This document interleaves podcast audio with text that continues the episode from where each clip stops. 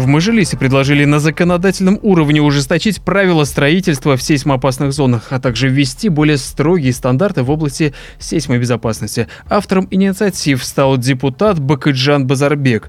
По словам народного избранника, в нашей стране имеется ряд неурегулированных вопросов по предупреждению разрушительных последствий землетрясений и восстановлению нанесенного ущерба. Базарбек уверен, что необходимо внести законодательный запрет на предоставление земельных участков в местах с тектоническими разломами и в селеопасных зонах. Также внести запрет на выдачу исходных материалов и разрешительных документов на строительство в зонах с тектоническими разломами. Помимо этого, он считает, что нужно предоставить особый статус мыслих Хату и Акимату в виде дополнительной компетенции по разработке и утверждению правил застройки территории города.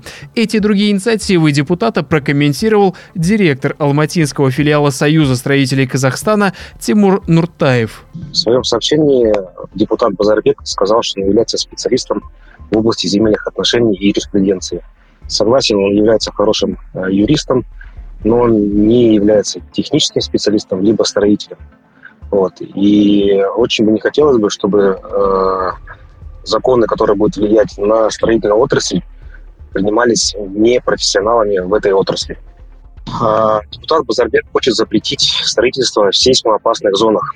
Э, хотел бы напомнить, что сейсмоопасная зона является практически треть Казахстана. То есть вся э, южная часть Казахстана является сейсмозоной. Э, разной категории, там где-то 6, где-то 5, где-то 7, где-то 8, где-то 9 и где-то 10 баллов. Вот, и запретить сейсмоопасные зоны, э, это запретить практически строительство на 30% территории, да, то есть э, это Шимкент, Тарас, Алмата и все прилегающие агломерации к этим городам. Предлагается согласовывать проектно-сметную документацию со сейсмослужбами. Я, честно, не могу понять, как можно согласовывать с той службой, которая должна, наоборот, нас предупреждать об опасности, да, а еще мы должны как-то с ними согласовывать, что они могут сказать. То есть это здание готово встретить э, сейсмическую нагрузку или не готово, это показывают расчеты, это показывает э, при проектировании и прохождении э, экспертизы проекта, да, будет это здание сейсмостока или нет.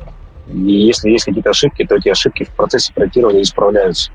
Далее депутат хочет на законодательном уровне закрепить чтобы все здания, которые вводятся в эксплуатацию, проходили тест э, на сейсмоустойчивость. А, хотел бы напомнить, что это не совсем корректный тест, потому что данное оборудование ставится на крыше здания и раскачивает здание сверху.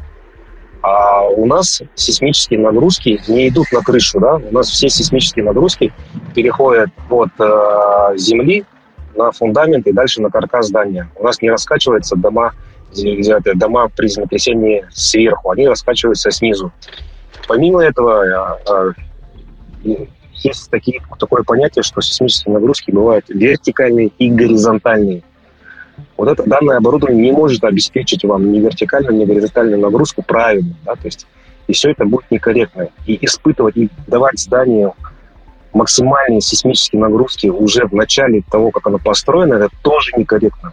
То есть могут какие-то появиться там трещины, либо усталость, да, то есть это все не то, это не те. Нужно применять современные технологии сейсмо, сейсмостроения.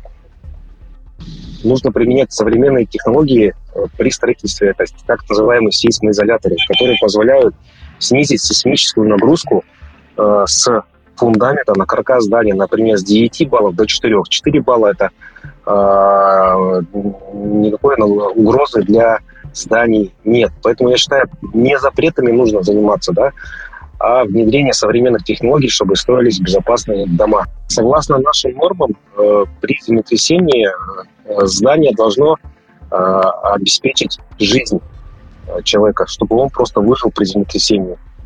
А если использовать сейсмоизоляторы, то у сейсмоизоляторов стоит три задачи. Первое при сейсмической нагрузке здание должно сохранить э, здоровье и жизнь человека.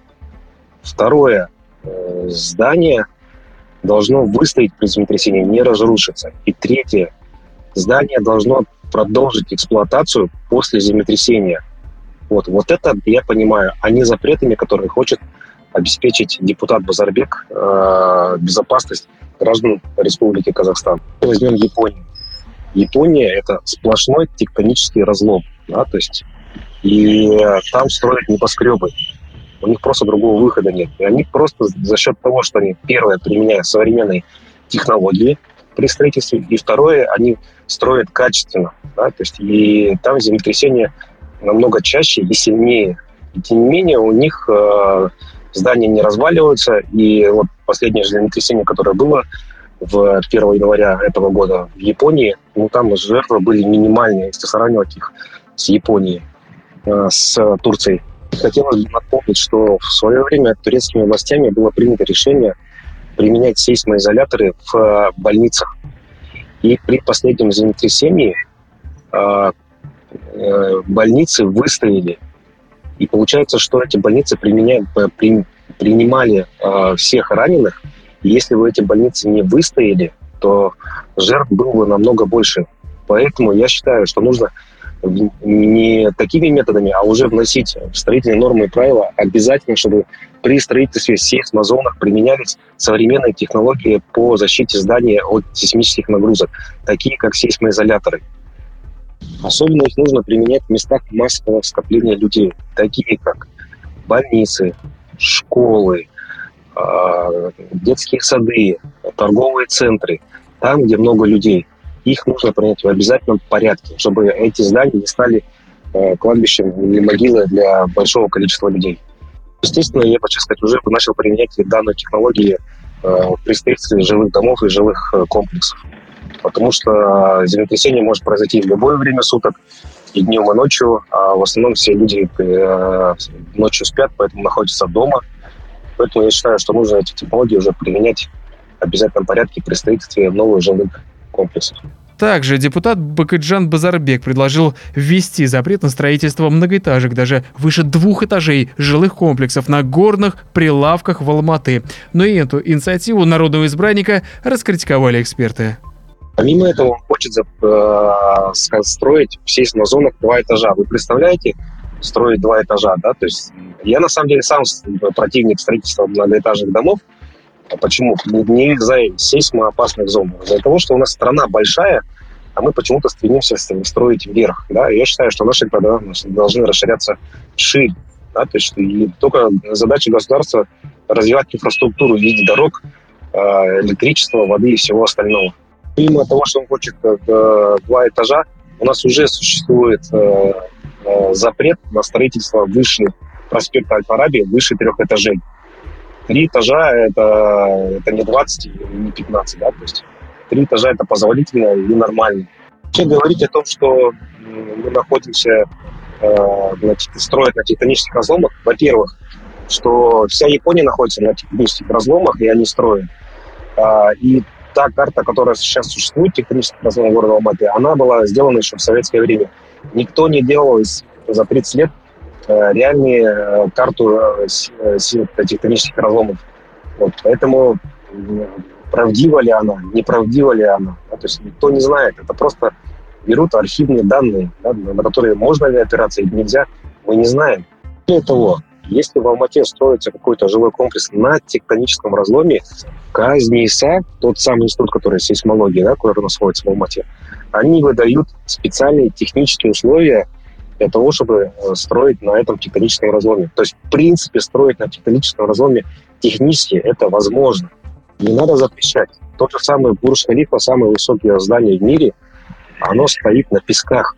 Да? То есть пески – это очень ненадежные грунты. И тем не менее, весь мир строит в любых условиях. Вообще, для того, чтобы строить, какой грунт, не имеет значения. Всегда можно найти правильное, грамотное техническое решение для того, чтобы строить в том или ином районе или на том или ином грунте. Равиль Сайганов, специально для Бизнес ФМ.